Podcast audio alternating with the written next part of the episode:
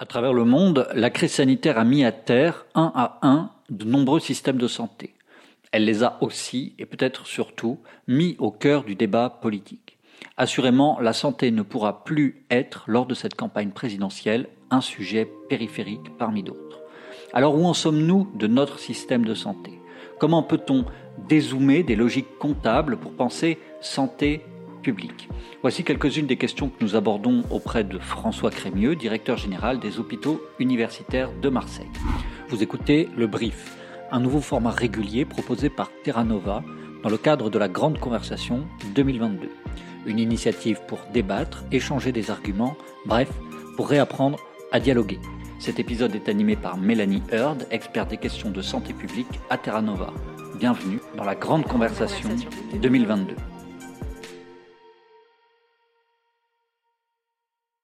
Dans un premier temps, nous avons demandé à François Crémieux de nous partager les leçons qu'il tirait de la crise Covid, d'abord comme directeur adjoint de l'assistance publique des hôpitaux de Paris, puis dorénavant comme directeur général de l'assistance publique des hôpitaux de Marseille. Alors assez paradoxalement, je vais commencer par les leçons que je tire et qui ne sont pas directement liées ni à mon expérience, ni à l'hôpital en particulier, euh, et qui sont pour moi euh, l'une des leçons mères de tout ça, qui est de bien faire attention à ce que l'on tire les leçons de cet événement pour ce qu'il a été, et non pas pour les enjeux que l'on portait les uns ou les autres avant, que ce soit à l'hôpital ou ailleurs. Et donc, euh, dans cet exercice d'essayer de se poser la question de ce que cet événement nous a dit euh, à la fois du moment, de la situation dans laquelle, on, dans laquelle on a vécu tout ça, des enjeux à la fois nationaux, internationaux, euh, hospitaliers, non hospitaliers, de santé et autres, euh, parmi les leçons à retenir. La première, c'est qu'il me semble que en termes d'enjeux de, santé publique. Cette crise nous a confrontés à ce que certains d'entre nous, parce qu'on avait euh, navigué autour de ces questions-là depuis toujours, savions, qui est euh, la très grande naïveté que nous avions collectivement sur les questions de santé publique, qui sont souvent résumées soit à presque rien, et à presque rien à la fois dans le discours, dans les actes, dans les politiques publiques, soit à des actions euh, d'une étrange naïveté et où la santé publique pouvait se limiter à des choses qui étaient euh, plus euh, héritées du monde de l'hygiène et finalement de la santé publique des années 50, dont, la, dont le pays a une certaine culture parce qu'il y avait une culture autour des écoles, du, du lait, du goûter, des, du lavage des mains, etc., des, de, de, de, ces savons qu'on avait, dans qu'on avait dans les écoles. Donc il y avait, je crois, dans notre plus ou moins inconscient collectif euh, une notion de santé publique qui était fortement rattachée à la fois à ces, à ces années-là et à cette euh, culture de l'hygiène. Et puis euh, l'hygiène ayant un peu pris le dessus sur le reste au cours des années 60, 70, 80, je ne sais pas exactement où est-ce qu'il faut mettre les, les, limites, on se retrouve aujourd'hui avec une, une certaine naïveté sur ces questions et qui s'est traduite de manière très concrète au début de cette crise par la grande difficulté d'abord à communiquer euh, sur la question de la crise. Euh, Faut-il dire très exactement la vérité ou faut-il euh, adapter la vérité à ce que l'on pense être la capacité à recevoir de la part de ceux à qui on va s'adresser? Est-ce qu'il faut dire les choses de manière avec de la prospective, y compris en gérant la question de l'incertitude autour de questions qui sont de santé publique est donc inhérente à des enjeux d'incertitude. On ne sait pas ce que le virus sera euh, dans trois semaines, dans, deux mois, dans deux ans. On ne sait pas s'il va muter, pas muter. On ne sait pas s'il y aura beaucoup ou pas de malades. On ne sait pas si le vaccin sera efficace ou pas. Tout ça pour rappeler des moments qui ont été des moments successifs dans cette crise. Et donc, par exemple, sur la question du discours de santé publique, euh, première remarque et peut-être première leçon, nous sommes partis il y a deux ans dans un niveau, enfin avec un niveau de, naïveté et peut-être même euh, de faible compétence des différents acteurs qui était très grande. Et je pense que c'est une des leçons à tirer. Je pense que ça va mieux aujourd'hui et je pense qu'on est plus capable aujourd'hui à la fois de dire et d'entendre des discours euh, autour des enjeux de santé publique et des, politiques sanitaires. C'était, c'était moins le cas. Euh, deuxième élément, la, crise nous a confrontés au fait que notre système était extrêmement solide sur le plan curatif. Nous le savions tous. On pouvait polémiquer entre nous, spécialistes, du, spécialistes de santé, de savoir si on était toujours le meilleur système au monde ou pas le meilleur système au monde, si on était passé numéro 8 ou numéro 10, etc. Mais la, la solidité de notre système curatif est un, est un fait, euh, je crois, manifeste, objectif, et, quand on se compare à d'autres pays, c'est assez indiscutable. En revanche, nous savions également euh, qu'on était plus faible sur l'aspect euh, prévention, éducation à la santé, prévention à la fois de la maladie pour les personnes qui sont en bonne santé, mais également prévention des complications ou des maladies secondaires pour des gens qui sont déjà porteurs ou porteuses d'une maladie chronique. Et là, la, la crise Covid nous a renvoyé non seulement à notre incompétence collective sur ces sujets-là, mais surtout à notre désarmement total. C'est-à-dire que quand bien même on avait envie de traiter de questions de prévention ou d'éducation à la santé, qu'on avait juste personne pour le faire. Très peu d'outils, très peu de professionnels. Parmi les professionnels, un faible niveau de compétence. C'est ne faire offense à personne, mais c'est constater que que ce soit dans les municipalités, dans les écoles, dans les universités, dans les entreprises, dans les quartiers, dans les, villes, euh, voilà, il y avait peu de gens à la fois compétents et, en nombre pour traiter de ces questions-là. Donc, le deuxième leçon de, la crise, qui est également une leçon euh, très orientée autour des questions de santé publique, ça a été notre désarmement collectif euh, sur les questions de, prévention et, d'éducation à la santé. Résultat très opérationnel. Qui est-ce qui doit faire des tests en masse quand il faut brusquement le faire? Eh ben, on ne sait pas très bien et on, et met du temps à l'organiser. Quand on passe de la question des tests à la question de la vaccination, qui est-ce qui organise la question de la vaccination? Ben, Pour tous ceux qui viennent directement voir un docteur ou qui viennent aux urgences de l'hôpital, c'est assez simple. Pour tous les autres, ça s'avère être extrêmement compliqué. Et finalement, on n'était pas beaucoup plus armé qu'au moment des épisodes précédents, que ce soit la grippe tous les ans ou que ce soit H1N1 il y a il y a quelques années. Donc, de mon point de vue, la deuxième leçon, c'est euh, ce, désarmement euh, de l'ensemble de notre, euh, de notre stratégie et de nos acteurs de, de, santé dans le domaine de la prévention et de, et de l'éducation à la santé. Peut-être le troisième enseignement est autour du lien entre la prévention et la maladie, justement, avec un débat qui, là, pour le coup, fait le lien avec les, les centaines de réunions de crise que j'ai pu euh, animer, qui était cette incompréhension entre ceux qui pensaient que la solution venait de plus de lits, donc de plus de moyens, de plus d'hôpitaux, de plus de réanimation, que si nous avions eu tout ça, alors on n'aurait pas eu besoin le, débat paraît un peu euh, euh, ancien maintenant, mais si nous avions eu tout ça, pensaient certains, alors on n'aurait pas eu besoin de confiner, et finalement on aurait eu un coût sociétal qui aurait été moindre. Et puis il y a eu la prise de conscience progressive que face à des maladies qui sont exponentielles, et on a tous compris ce que c'était qu'une exponentielle au cours de cette période. Un R0 qui était à 1,5 ou à 2, c'est-à-dire que les malades se multiplient euh, par 1,5 ou par 2 tous les jours. On peut continuer à additionner les lits. On n'a aucune chance de faire en sorte que euh, le système de santé soit capable de répondre à une maladie qui évolue de manière exponentielle. On a eu cette naïveté de le croire, je trouve, pendant très longtemps, euh, de, début, du début de la crise à quasiment la deuxième vague. Et puis je crois qu'on a compris, et, et combien douloureusement, y compris récemment aux Sur le fait que euh, voilà, un système de santé, par son offre de soins, ne peut pas toujours venir compenser euh, l'augmentation euh, forte du nombre, de, malades. Et donc, je pense, et je m'en arrête là, mais c'est peut-être la troisième leçon, c'est de comprendre que la question de la prévention et qu'il vaut mieux prévenir que guérir selon la vieille formule et qu'il vaut donc mieux essayer de faire en sorte que les gens ne tombent pas malades plutôt que d'avoir à les soigner, ben, cette crise nous a mis face à ce défi-là et pardon avec un droit de remords sur un quatrième point, qui est la question des inégalités de santé. On avait tous le sentiment pas tous, mais en tout cas, il se disait qu'on avait un système de santé qui était euh, égalitaire parce que accessible, euh, gratuit, euh, avec un financement, avec un financement assurance maladie et sécurité sociale universelle. on savait, mais on le disait pas vraiment, que c'était pas tout à fait juste et qu'en fait les inégalités de santé étaient non seulement grandes dans notre pays, mais qu'elles étaient plutôt en phase d'augmentation que de réduction. Et là, le Covid nous a également donné à voir de manière très brutale le fait que au début de la crise les réanimations sont euh, occupées par des patients qui sont issus de quartiers pauvres, issus de populations euh, d'immigration récente et qui n'ont pas eu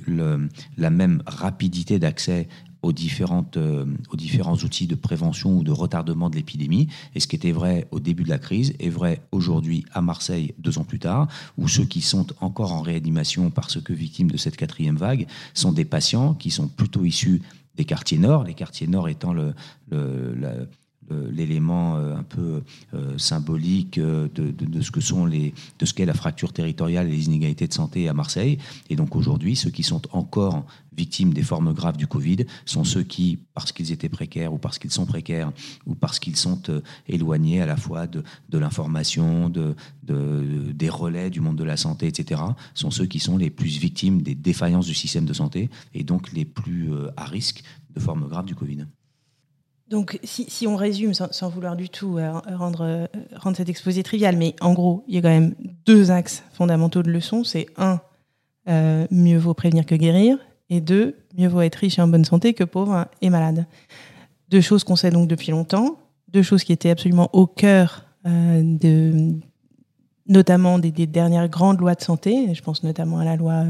de 2009, hein, qui a mis la lutte contre les inégalités euh, sociales de santé et la prévention au cœur de la réforme de création des ARS. Et depuis, donc maintenant deux décennies, ce sont des thématiques qui sont en haut de l'agenda des, politiques de santé. Malgré tout, on a la description que vous faites des leçons de, la crise qui montrent qu'on n'a pas suffisamment avancé. Comment on peut faire pour qu'avec la présidentielle qui s'annonce, on passe à l'acte? Je pense que l'enjeu sur les, dernières années où effectivement s'est créé progressivement un consensus autour de ces, grandes, de ces grands principes sur le fait qu'il fallait euh, développer des,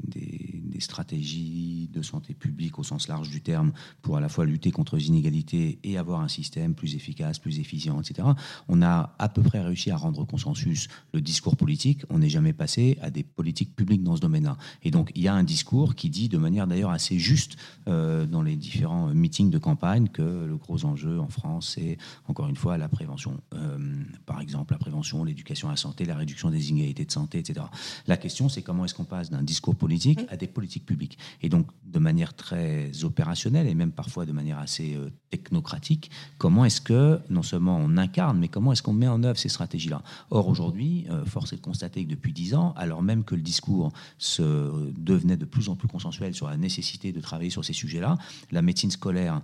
jamais été euh, aussi mal en point qu'elle ne l'est aujourd'hui. Non pas qu'il soit passé quelque chose de dramatique ces six derniers mois, mais ça fait des années que très progressivement, et sans que personne ne réussisse à endiguer les difficultés, euh, la médecine scolaire a à la fois des difficultés de recrutement, de compétences, de niveau de salaire, euh, d'organisation et autres. Et aujourd'hui, j'ai pas les chiffres précis en tête, mais le nombre d'infirmières scolaires ou d'infirmiers scolaires ou de, ou de médecins scolaires par, par nombre de par, par centaines ou, milliers d'écoliers est extrêmement faible. Euh, et encore une fois, ce qui est vrai de la médecine scolaire est vrai euh, de la médecine universitaire, est vrai de la médecine du travail, dont on sait tous et dont tout le monde sait depuis toujours qu'elle est en grande difficulté. Et donc on a vu assez paradoxalement à la fois le discours sur la santé publique se structurer et prendre des, des, des, formes relativement intelligentes, et puis d'autre part, les acteurs capables de mettre en œuvre des politiques publiques autour de ces questions-là, plutôt être mis en difficulté, au bénéfice, et tant mieux pour celui qui est directeur général d'un CHU, mais au bénéfice du dispositif curatif et notamment hospitalier. Et donc l'enjeu de la prochaine euh, élection présidentielle va pas tellement dans le discours, mais va être, grâce à la crise peut-être, la traduction, la traduction à la fois des enseignements de la crise et du discours dans des politiques publiques. Et derrière, quand on dit politique publique, ça veut dire très concrètement des moyens financiers, euh, des enjeux autour de la question de la formation, des enjeux de priorité sur l'affectation des moyens, peut-être euh, une refonte des prérogatives des uns et des autres entre l'État, l'assurance maladie, les collectivités territoriales, les hôpitaux, les médecins libéraux, etc. Il y a besoin de revoir l'ensemble de cette euh, organisation pour faire en sorte que le discours devenu assez consensuel autour de la question de la prévention et de la santé publique s'incarne dans des politiques publiques effectives. Donc, ce que vous proposez en somme, c'est de mettre à l'agenda de la campagne la création d'un corps de médecine sociale ou de médecine d'intervention de santé publique. Euh, est-ce que euh, est-ce qu'on ne peut pas aussi venir poser la question des compétences en santé publique euh, des médecins aujourd'hui, eux en nombre, que ce soit à la ville ou à, l'hôpital? N'ont-ils pas des, compétences en matière de, de, déploiement de la santé publique qu'il faudrait renforcer? Alors, juste avant d'en venir euh, à, la question des, outils ou des modalités à mettre en œuvre pour atteindre cette, euh, ambition-là, euh, je pense qu'il y a un premier paradigme qu'il faut qu'on arrive vraiment à inverser. C'est que la France est très marquée par le fait ou par l'idée que si on a une offre de soins, une offre de santé bien structurée et, et accessible sur le plan financier, alors chacun de nos concitoyens, par sa liberté de, de voilà, d'agir et de, et de prendre des décisions rationnelles pour lui-même ou pour ses proches, pour sa famille, pour ses parents, pour ses enfants. Avec ces deux conditions-là, ben, on devrait normalement avoir un système qui devrait être euh, euh, pertinent et amener à, à la fois un intérêt individuel, euh, chacun se soigne bien et, s'assure de la bonne santé de ses proches, et un intérêt collectif. Ce paradigme-là ne fonctionne plus aujourd'hui, si tant est qu'il ait fonctionné dans le passé. Je pense qu'il a en partie fonctionné dans une période que sont les années 50 aux, aux années 2000 peut-être, qui est une période à la fois de croissance, d'augmentation de moyens, d'augmentation de l'espérance de vie et globalement non pas de réduction des inégalités de santé, mais d'amélioration de l'état de santé de tous. On arrive à un moment aujourd'hui où l'amélioration de l'état de santé devient de plus en plus marginale et où la question des inégalités est de plus en plus forte. Et donc, il nous revient, euh, non pas que ce soit nouveau, mais ça se voit plus, il nous revient en pleine face le fait que non, il ne suffit pas d'avoir un système d'offre de soins euh, ouvert et il ne suffit pas d'avoir un système de financement euh, universel et, solidaire pour que chacun prenne les meilleures décisions pour lui-même, ses proches, ses enfants, sa famille, ses, personnes, ses, parents en âge de, de, de vieillir et de dépendance. Et donc, je pense qu'il faut qu'on change ce paradigme-là et que l'on admette que l'approche pertinente. C'est une approche qui part des populations. Les populations, c'est pas 65 millions de Français. Les populations, c'est euh, la population d'un collège ou d'un lycée, c'est la population d'un quartier, c'est euh, euh, la population d'une entreprise, c'est une population avec des problématiques de santé particulières parce qu'une tranche d'âge particulière, parce que des conditions d'exercice particulières, etc. Et il faut que face à des enjeux autour d'une population définie, on se fixe des objectifs qui soient des objectifs précis. Il vient d'y avoir les, les, assises de la psychiatrie. Euh, l'offre de soins et le remboursement des consultations ne suffiront pas euh, à faire en sorte que la pédopsychiatrie retrouve euh, des marges de manœuvre, une capacité de prendre en charge l'ensemble des jeunes qui, dans ce pays, ont besoin d'avoir accès à de la pédopsychiatrie. Il faut donc, sur cet exemple-là, prendre le sujet dans l'autre sens, s'interroger de où sont ces jeunes aujourd'hui, comment est-ce qu'ils se répartissent entre à l'école, pas à l'école, au travail, en, en formation ou ailleurs, où est-ce qu'ils se répartissent géographiquement sur le territoire, et sur quels sont leurs besoins. Est-ce que c'est des besoins plutôt euh, de tel type ou de tel autre, euh, de consultation ou, d'autres euh, dispositifs? Est-ce que c'est exclusivement autour des questions d'addiction ou est-ce qu'il y a, et la réponse est oui évidemment, d'autres enjeux? Et qu'ensuite on se pose la question de savoir, et j'en viens à votre remarque, sur quels sont les outils pour répondre aux besoins par une approche populationnelle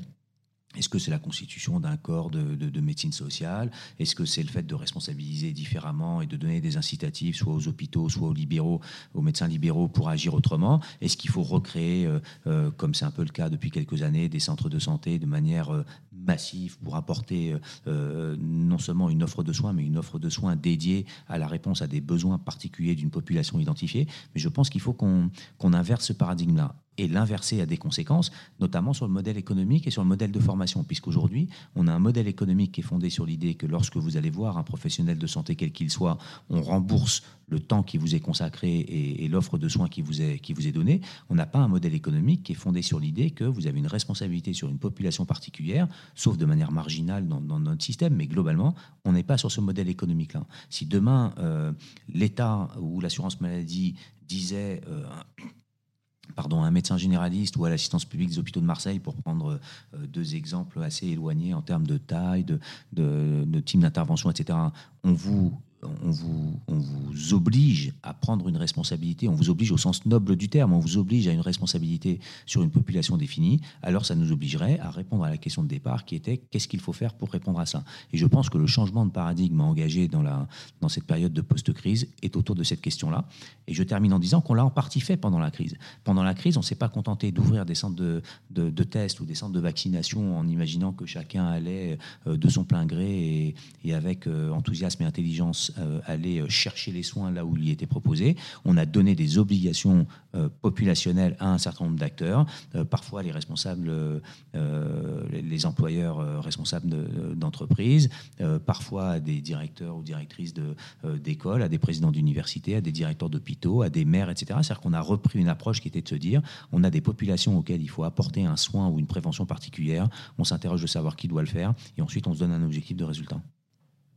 Est-ce qu'on peut creuser un peu le rôle de l'hôpital? Parce que vous, avez mis sur la table tout, ce qui peut être fait autour des centres de santé, de l'exercice coordonné, de l'encouragement qui est assez massif aujourd'hui euh, de développer des structures d'exercice collectif au niveau des territoires pour mieux prendre en charge les besoins des territoires, mais ça au niveau de la médecine libérale. Quelle, peut être l'action d'un CHU, d'un hôpital, euh, pour mieux adresser, mieux répondre aux besoins euh, de la population de son territoire? Et en particulier, qui parle des besoins et comment euh, vous, directeur d'un CHU, vous qualifiez les besoins de la population du territoire dont vous avez la charge? Alors d'une part, je ne suis pas sûr que ce soit euh, ni à moi, ni à l'hôpital, euh, ni qu'on ait les moyens de qualifier les besoins. C'est-à-dire que les besoins d'une santé, y compris au sens le plus noble de la définition de l'OMS, d'un complet état de bien-être, etc., je ne me trouve, au nom de ce que j'incarne, pas moi à titre personnel, mais ni compétent ni légitime pour définir ces besoins-là. Et donc là, je pense que ça nécessite de remettre entre les mains, euh, encore une fois, parfois des élus et des municipalités, parfois des agences régionales de santé, cette responsabilité-là, qui n'est pas la responsabilité de faire, mais qui est la responsabilité de dire ce qui doit être politiquement fait. Et quand je dis politiquement fait, c'est, euh, je reprends cet exemple des, quartiers nord de Marseille qui aujourd'hui m'occupe beaucoup, c'est euh, euh, on peut faire la liste de tout ce qui devrait être fait dans ces quartiers pour réduire la, fracture, donc à la fois territoriale et en l'occurrence la fracture en termes de santé entre les, populations les plus aisées et celles qui ont le plus de difficultés mais dès lors que d'une part on ne pourra pas tout faire, que d'autre part il faudra se donner des priorités et puis qu'il faudra euh, définir euh, comment est-ce que, à quel rythme on avance, etc. Il faut que des acteurs légitimes définissent ça. L'hôpital n'est pas légitime à le faire, en tout cas je, ne le pense pas, et il y a défaut en tout cas d'être légitime, je pense qu'on n'en a pas la, compétence. Et donc mon premier plaidoyer serait pour dire que ceux qui ont la charge euh, à la fois de la représentation de ces populations, je parle des élus, et ceux qui ont la responsabilité de la planification de l'offre de soins et de l'organisation de, des enjeux sanitaires sur un territoire, je parle des agences régionales de santé, doivent retrouver ce cœur de métier-là qui est de définir pour une population donnée quels sont les enjeux et donc les objectifs en termes de santé ces mêmes acteurs peuvent éventuellement aller un cran plus loin en décidant lequel des acteurs présents sur le territoire a la, la, légitimité, la compétence et éventuellement l'obligation de répondre. Est-ce que c'est plutôt une association, plutôt un hôpital, plutôt un groupe de médecins, etc. Et on peut en discuter, et probablement que la réponse sera extrêmement euh, hétérogène selon les territoires, les enjeux, les populations, les objectifs, etc. Et donc si pour revenir à votre question, la conclusion à la fin est de dire que sur tel territoire de Marseille, la priorité, c'est euh, apporter des consultations de premier recours euh, euh, dans les grandes, autour des grandes pathologies d'une population d'âge moyen, etc. Et que la deuxième conclusion, c'est que c'est à l'assistance publique hôpitaux de Marseille de le faire. Alors il faut que l'on nous dise ça, il faut qu'on organise un modèle économique qui fasse que très concrètement on puisse payer les personnes, soit pour les former, soit pour que les, les, personnes compétences fassent cela. Et puis ensuite, il faut que les mêmes acteurs que ceux que j'ai définis au, début du, au début du propos soient ceux qui s'assurent que l'objectif est atteint et s'il ne l'est pas, euh, euh, rectifie. Mais voilà, je pense qu'il faut qu'on retrouve aussi cette relation d'aller et venir entre ceux qui ont la responsabilité euh, d'identifier ce que sont les besoins et ceux qui ont la responsabilité d'y répondre. Et de manière générale, quand on regarde un peu ce qui se passe dans d'autres systèmes de santé à l'étranger, cette dichotomie entre d'une part les responsables des, enjeux politiques et des, objectifs et ceux qui sont responsables de les mettre en œuvre est une dichotomie qui est assez fréquente. En même temps, ce qui me frappe au fur et à mesure des questions auxquelles vous, répondez, c'est le caractère absolument central finalement du mot politique euh, dans votre conception des enjeux que ce soit pour tirer les leçons de la crise, que ce soit pour agir sur les inégalités sociales de santé, que ce soit même pour définir le rôle des différents acteurs euh, de santé à l'échelle d'un territoire. Ce que vous semblez déplorer finalement, c'est euh, euh, l'absence de, problématisation politique de, cette action sur la santé. et j'entends la politique au sens noble du terme, il faut malheureusement le, préciser, mais je ne parle pas de politique politicienne, je parle bien de la responsabilité collective des acteurs à agir en faveur de, de, l'égalité et de la justice au niveau du, territoire. Donc comment est-ce que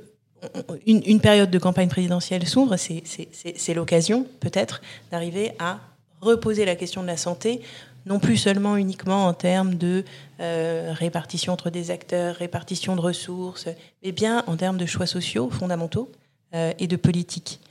Est-ce que vous pensez qu'on est équipé pour passer ce pas aujourd'hui et que la crise du Covid va peut-être être ce qui va pouvoir nous y aider?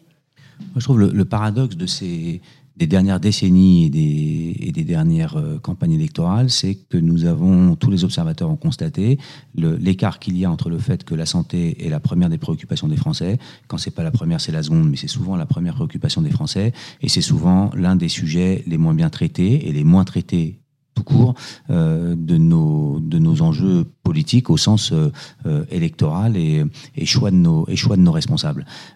qui est une atypie française. En tout cas, ailleurs, c'est pas forcément le cas. Et on se souvient que dans plusieurs campagne électorale américaine, la question de la santé était au contraire au centre à la fois de la préoccupation des Américains, mais également de la,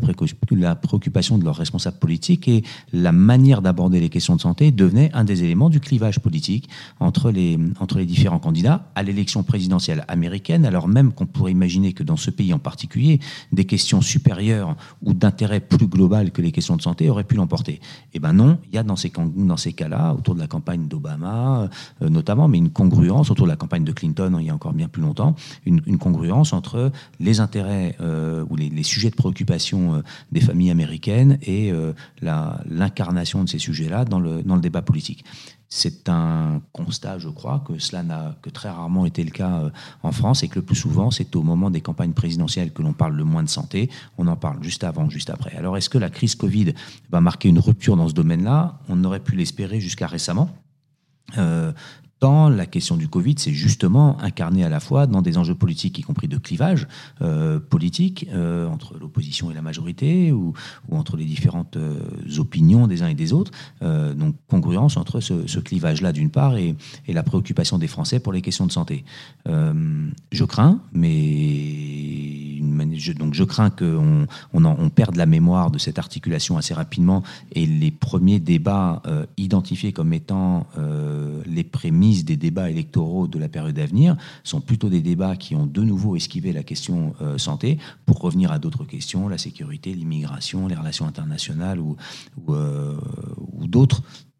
Voilà, difficile à dire ce que vont être les débats au cœur de la prochaine campagne. Mais en tout cas, si la question de la santé n'y est pas, alors l'une des principales leçons de la crise Covid n'aura pas été retenue. Tout à fait. Et un des sujets qui peut s'imposer en matière de santé dans, le champ euh, du, débat public, c'est souvent la question de la ressource. Est-ce qu'on dépense assez? Est-ce qu'on dépense assez pour la santé? Est-ce qu'on dépense assez en particulier pour l'hôpital? Euh, C'est souvent par ce biais-là que la, santé s'invite dans, le, dans les débats électoraux. Euh, comment faire pour, pour attraper cette question de la ressource en santé d'une manière qui enrichisse réellement le débat politique et qui permette aux électeurs de, de, de s'emparer du sujet?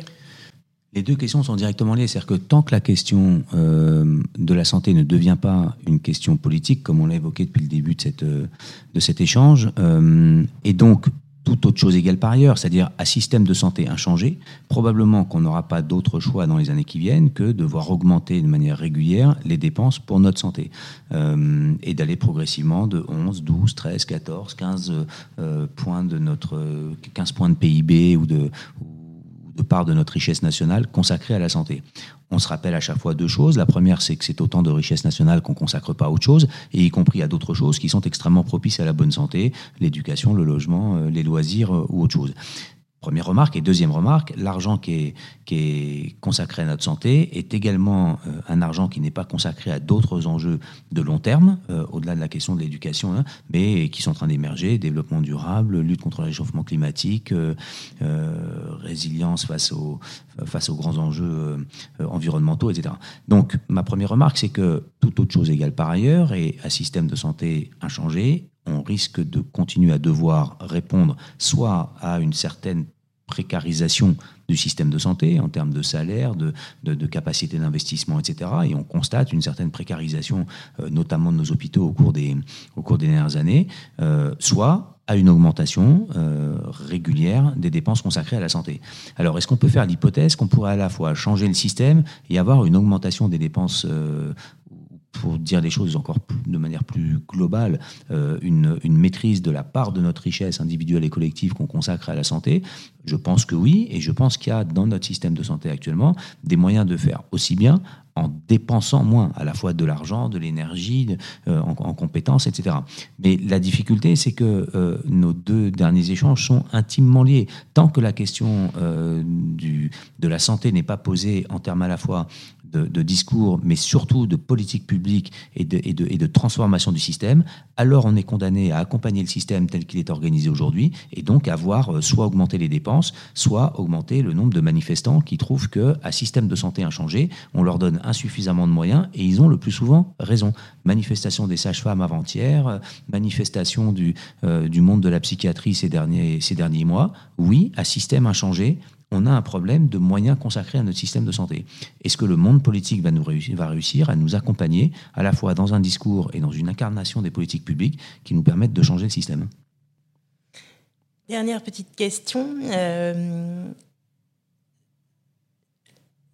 un, des, fleurons du système de santé français, c'est le CHU, euh, le centre hospitalier universitaire, qui réunit euh, dans un même lieu le soin, la formation, la recherche. c'est en principe une fierté française, ce modèle. Est-ce que ça a bien fonctionné dans la crise et quel est l'avenir de ce modèle? Première réponse binaire, oui. Moi, je trouve que ça a remarquablement bien fonctionné dans la crise. Euh, et d'autre part, je pense que euh, c'est un des systèmes euh, de version optimiste et pessimiste. mon propos optimiste va être de dire que c'est un des un des fondamentaux de notre système de santé qui nous permet aujourd'hui de continuer à avoir une certaine ambition, notamment en matière de recherche et d'innovation. Je vais expliquer pourquoi. La version plus pessimiste, c'est que c'est la digue qui a évité que nous ne décrochions plus euh, vis-à-vis notamment de d'autres organisations à l'étranger. Je m'explique de manière assez précise. Pourquoi est-ce que le système français aujourd'hui continue à être aussi euh, innovant et continue, quoi qu'on en dise de mon point de vue en tout cas, à être euh, l'un des, l'un des, l'un des systèmes de santé, je parle des, des questions hospitalo-universitaires, de recherche, d'innovation, etc., les plus performants. Pourtant, il y a beaucoup plus d'argent ailleurs, notamment en Amérique du Nord, et, l'écart en termes de moyens financiers consacrés à la recherche et à l'innovation est absolument considérable. Et on voit maintenant euh, l'émergence euh, de l'Asie et notamment de la Chine, avec à la fois des moyens qui commencent à être tout à fait considérables, et puis une agilité au prix de plein d'autres euh, enjeux de démocratie et autres, mais en tout cas une agilité qui est beaucoup plus importante que la nôtre. Et pourtant, quand on voyage dans ces pays-là et qu'on revient en France, on se dit, voilà, on, on, continue à tenir bon et on continue à tenir un rang mondial dans ce domaine-là. Je pense que l'une des raisons est la spécificité du CHU et une, des manières de l'exprimer est de dire que là, pour le coup, on a un système qui est euh, extrêmement performant et parfois trop, qui est un système dans lequel euh, un même cerveau, pardon de le dire comme ça, mais le cerveau d'un même médecin est à la fois celui euh, qui, voit un malade et qui se pose une question et qui notamment s'interroge sur euh, une, une, difficulté, une, une, maladie à laquelle on, dont, on comprend, dont on comprend pas tout ou un traitement euh, ou un traitement voilà, qui, qui, manque. Ce, même clinicien est capable, si ce n'est d'aller au bout de la recherche, en tout cas d'avoir l'intuition des pistes vers lesquelles euh, faire cette recherche et, euh, et, aller vers, des, vers de nouvelles thérapeutiques, de nouvelles modalités de prise en charge, etc. Et ce même euh, chercheur est également capable de faire le lien avec la formation des jeunes et donc euh, voilà, d'intégrer ces trois grands enjeux qu'est la rencontre avec un patient, une maladie, un problème, une question, euh, l'esquisse, voire plus, euh, du chemin dans lequel aller pour, pour, pour, en termes de recherche ou d'innovation et le lien avec la formation des jeunes et finalement avec ceux qui vont prendre le relais dans 20 ans sur la même question qui d'ici là aura un peu avancé. Je pense que cette intégration de ces trois fonctions, elle est, elle est extrêmement efficace parce que, encore une fois, elle évite euh, pardon là aussi d'être extrêmement euh, terre à terre, mais elle évite beaucoup de réunions. Elle évite des réunions entre des cliniciens qui ont rencontré, qui ont vu des malades et qui se sont posés une question, avec des chercheurs qui ne voient pas de malades mais qui peuvent esquisser la réponse, et éventuellement avec des pédagogues qui ensuite vont devoir former les jeunes. Et je trouve que cette intégration a comme défaut principal qu'elle nécessite une agilité intellectuelle et un temps de travail considérable de la part de ceux qui essayent d'assumer ces ou qui assument ces, ces trois fonctions-là. Elle a la qualité inouïe qui a une plasticité entre ces trois grandes fonctions. Euh, fonction clinique, la fonction de recherche et la fonction d'enseignement. Et je trouve que les CHU français euh, organisent et incarnent tout ça finalement de manière plutôt, encore une fois, efficace. Merci pour votre écoute. Cet épisode a été réalisé par Demain Matin et fait partie de la Grande Conversation 2022, une initiative lancée par Terra Nova pour réapprendre à se parler et aller au fond des grands sujets de la campagne présidentielle. Rendez-vous sur les réseaux sociaux, sur toutes les plateformes de streaming ou directement sur tenova.fr pour retrouver l'intégralité des notes, des articles, des podcasts, des vidéos qui font la grande conversation 2022.